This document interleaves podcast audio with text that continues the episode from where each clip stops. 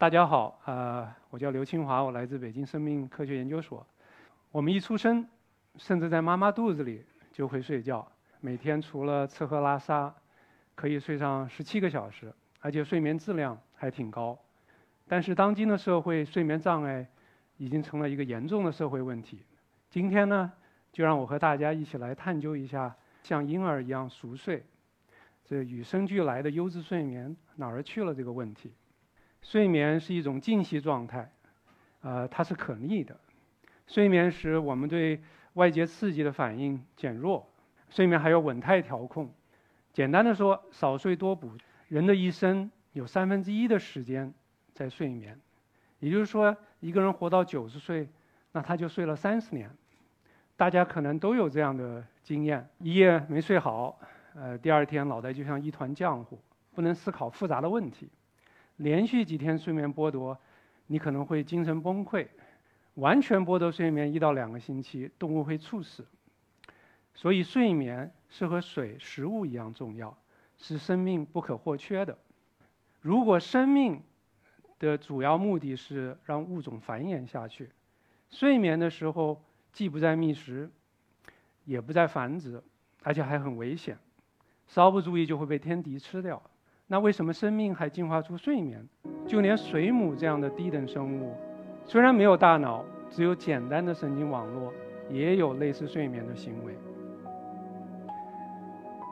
那生命复杂而神奇，在几十亿年的进化历程中，一定遵循奥卡姆剃刀的法则，绝不保留无用的东西。睡眠学者 Alan Rechtschaffen 曾说过。如果睡眠没有重要的功能，那一定是生命进化中所犯的最大的错误。人脑是地球上最复杂的神经网络，包含大约一千亿个神经元，这和银河系里面的所有星星的数目大概差不多。神经元之间相互连接、传递信息的结构，呃，叫做神经突触，主要分为突触前和突触后的结构。突触前响应刺激，释放神经递质，结合突触后膜上的受体，完成神经元之间的信息传递。神经元之间复杂多样的信息传递，决定了我们大脑如何思考、学习、记忆，如何有意识、潜意识，并且控制我们生命的各项活动。神经突触不是一成不变的，而是有非常多的动态变化，比如。我们碰到一个新的朋友，形成新的记忆，特定的神经元之间就会形成新的突触链接，就像加了一个微信。相反，神经突触也会减少变弱，就像在微信里退群，或者把某人给拉黑了，这会造成记忆的消失。在人脑中呢，有一个叫海马的脑区，这是我们形成短期记忆的中枢。整合记忆是从短期记忆向长期记忆转换的一个过程，在这个过程中，绝大部分短期记忆都会被丢掉，只有少数重要的、有趣的记忆会被转移到大脑皮层，成为长期记忆。睡眠在记忆的整合中至关重要，如果睡眠不足，就会干扰这个过程，导致记忆的缺失。睡了一个好觉以后，你的大脑会焕然一新。好像睡眠有种神奇的修复的功能。二零零四年，美国威斯康星大学的 Tononi 和 Chiali 教授夫妇提出了突出稳态假说。他们认为，白天清醒的时候，你的神经突触的数目会增多变强，逐渐趋于饱和。在睡眠的时候呢，我们的大脑会整体的下调神经突触的数目和强度。这样会导致绝大部分短期记忆被丢掉，恢复神经突触的稳态，使其在下一个觉醒周期能正常工作，形成新的记忆。二零一九年，科学家们也发现，在深度睡眠的时候，我们大脑细胞间的间隙会变大，脑脊液，也就是细胞外的液体，会像潮水般周期性的清洗大脑，带走大脑产生的废物和垃圾。如果长期熬夜的话，就会干扰这个过程，导致毒素在大脑在脑中的积累，损害大脑，阻碍记忆，甚至导致神经性退行性疾病，譬如老年痴呆症。既然睡眠如此重要，那么睡眠是如何被调控的呢？睡眠主要受生物钟和稳态机制的调控。生物钟决定了我们白天清醒，晚上睡觉；稳态机制决定了我们每天睡多久才算睡够了。在自然界，一个有趣的现象是，不同物种之间的睡眠时长差异巨大。比如长颈鹿，睡眠时间最短，每天只睡两个小时；但对于蝙蝠和考拉熊来说，每天的睡眠时间高达二十个小时。也就是说，不同物种的睡眠稳态是不同的。另外，情绪也可以调控睡眠。譬如，当你过度兴奋、焦虑或生气的时候，你是睡不着的。绝大部分成年人每天睡八个小时，但有极少数人每天只需睡四到六个小时就够了。二零零九，美国华裔生物学家傅英慧教授在人类家族中发现了第一个短睡基因 DAC2 的突变。在右边这个图上，有三位胸前包了姓名的，就是携带这个短睡基因突变的人。你们可以看出。他们其实活得很健康，而且长寿，这和我们熟知的失眠症的患者是很不同的。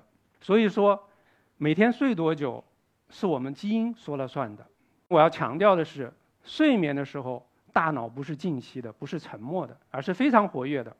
那么，我们如何去找到更多调控睡眠的关键基因呢？最佳方法就是正向遗传学筛选，譬如。在小鼠中随机诱发突变基因突变，在一大群突变小鼠中寻找睡眠异常的突变鼠，再从中寻找哪些基因突变是导致其睡眠异常的。于是，一个里程碑式的研究就随之产生了。这个研究是由我的老朋友和合作者柳泽正史教授，他是这个日本筑波大学睡眠。研究所的创始所长和他的合作者传户宏正教授，我也有幸参加了这一个呃重要的工作。他们花了整整七年时间，筛选了八千只突变小鼠，找到一只嗜睡鼠。这只嗜睡鼠每天可以多睡四到五个小时。从这个嗜睡鼠，他们找到一个调控睡眠的关键基因，叫 SIK3。这个基因表达了一个蛋白质激酶。它的功能是在其他底物蛋白上加上一个磷酸化修饰，从而调控这些底物蛋白的功能。SIK3 这个激酶自己也受磷酸化调控。那突变的这个蛋白呢，就是缺失了一个抑制性磷酸化位点，所以它持续性激活，就不断的在它的底物蛋白上加上磷酸化修饰。二零一八年，我的研究团队。比较研究了两种相反的睡眠模型。第一种就是比较野生型和嗜睡型的小鼠。嗜睡小鼠因为基因突变导致高睡眠压力而嗜睡。第二种我们比较正常睡眠和睡眠剥夺的小鼠。睡眠剥夺的小鼠它的睡眠压力也增高。因为 SIK3 是个蛋白质激酶，所以我们研究了这个鼠脑的所有蛋白磷酸化，我们叫蛋白磷酸化主学。通过这项研究，我们发现了一个非常有趣的现象，那就是嗜睡鼠大脑里面的蛋白磷酸化变化和睡眠剥夺鼠的鼠脑非常相像。这说的什么意思呢？就是嗜睡鼠虽然睡很多，但它总是觉得它没有睡够，因为这个突变的 SIK3 蛋白不断的往和睡眠压力相关的底物蛋白上加上磷酸化修饰，就模拟了睡眠剥夺的状态。我们进一步通过比较这两个模型，鉴定了一系列这个睡眠压力的指标磷酸化蛋白。有趣的是，绝大部分这些蛋白都是神经突触的蛋白，并且很多是 SIK3 激酶的底物蛋白。因此，我们觉得睡眠压力有可能是在神经突触里面受到调控的。基于以上的研究，我们提出了一个睡眠调控的。突触蛋白磷酸化假说，在白天觉醒的时候，我们大脑里的突触蛋白磷酸化不断积累，渐渐趋于饱和。因此，我们觉得疲惫，大脑活动迟缓，我们开始犯困。睡眠的时候，大脑会逐渐的消除这些突触蛋白的磷酸化。这一变化可能促进了睡眠时的很多功能，比如整合记忆、维持突触稳态或者清除大脑的废物等等。但是我要强调的是，实际的情况要比这复杂的多。有蛋白磷酸化是促进睡眠的，也有蛋白磷酸化是促进觉醒的。但是我可以确切的说，突触蛋白磷酸化是调控神经元功能的一个主要的调控机制，而睡眠剥夺可以导致突触蛋白磷酸化的过度积累。如果长期熬夜的话，你可能会导致神经元功能的紊乱，造成睡眠障碍，甚至引发这个。老年痴呆症等神经性退行性疾病。那睡眠不只是一个科学问题，而且它是一个重要的社会问题。因为世界卫生组织最近对全球的失眠人口做了一个评估，全球大约有百分之二十七的人有睡眠障碍。今年三月的二零二三中国睡眠大数据评估显示，咱们中国的失眠人群已经高达百分之三十八点二。高于世界的平均数值。老年人是睡眠障碍的高发人群，睡眠不足，我们会反应迟钝、判断失误。这不光会影响我们日常的生活啊、工作效率，也会引发频繁的事故、车祸。历史上有名的切尔诺贝利核电站事故和美国的挑战者号航天飞机的失事，都是因为睡眠不足。操作失误引起的，短期的睡眠不足，你可能头脑不清、记性不好，甚至脾气大；长期的睡眠不足会对我们的身心健康造成严重的损害。大家可能深有体会：当你睡眠紊乱的时候，你会无意识的进食，这会导致肥胖症、糖尿病；睡眠不足也会增加这个心血管疾病发病率。同时，睡眠不足也会导致抑郁症、老年痴呆症这些精神类疾病。另外，我想强调的是，优质的睡眠对青少年尤为重要，因为他们的大脑还在快速发育的重要时期，而且这对他们一生都有着深远影响。他们需要九到十个小时的优质睡眠，而当今社会青少年的睡眠时间远远不够这个标准。其实我们从生下来，我们就有优质的睡眠。正因为如此，我们觉得睡眠是个理所当然的事。我们对睡眠不重视，我们甚至常常觉得睡眠是浪费时间，是种妨碍，妨碍了我们去做各种各样有趣的事情。随着年龄的增长，面对外部的压力和各种各样的诱惑，我们加班熬夜，我们彻夜的去打游戏。打麻将、聚会，我们摄食大量的咖啡饮料，这些都可以让我们的大脑持续性的兴奋，甚至会上瘾，这严重的干扰了我们自然的睡眠。久而久之，我们就丧失了自然入睡的能力，进入了晚上睡不着、白天打瞌睡的这种恶性循环。到了这个时候，我们才不得不面对现实，急着跑去看医生。然后医生就给我们开安眠药，但一旦吃上安眠药，你就离不开了。这是为什么？因为绝大部分安眠药都是我们大脑里一种叫 GABA 的抑制性神经递质的类似物。这种安眠药不会引起自然的睡眠，它只是简单粗暴的关掉你的大脑，有严重的副作用。我给大家讲一个真实的故事，那就是一个跨国公司的 CEO，在纽约。登上飞机，在头等舱里喝了香槟，吃了一粒安眠药，一觉睡到东京。下了飞机，却忘了自己来东京是干嘛的。这说明安眠药对记忆有严重的损害。另外，安眠药有成瘾性和依赖性，一旦吃上就很难离开了。这就回到我们为什么在小鼠中要研究睡眠的调控机制，不光是我们要满足自己的好奇心去探索。生命的奥秘，我们更想找到研发新型安眠药的靶标蛋白，我们希望通过这些靶标蛋白，能够筛选、能够调控这些蛋白活性、调控睡眠的小分子药物。因为这些新型安眠药可能是基于自然的睡眠生理机制，所以它的副作用会小，而且会更加高效。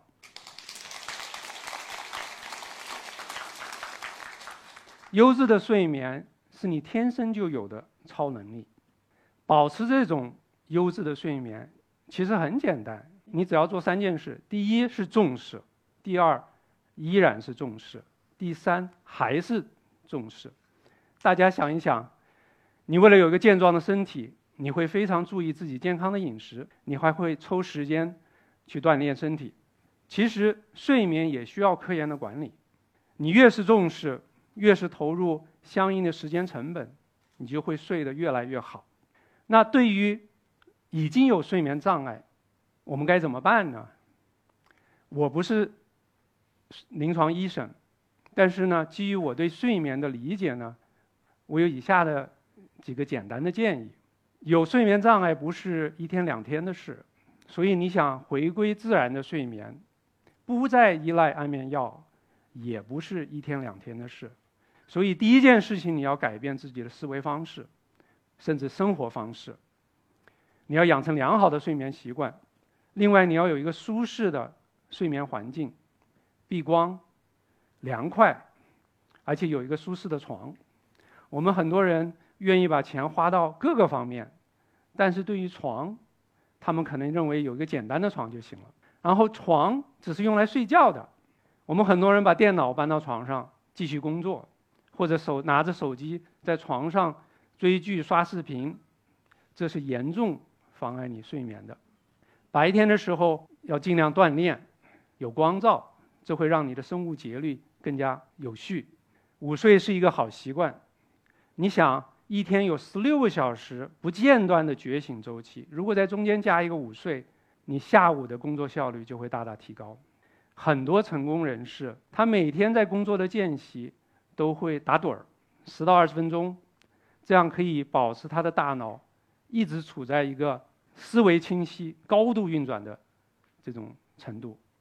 我希望大家能记住，睡眠是你的超能力，可以合理避税减税，不能经常逃税漏税，要按时交纳个人所得税，才能确保你永远有婴儿一般的睡眠。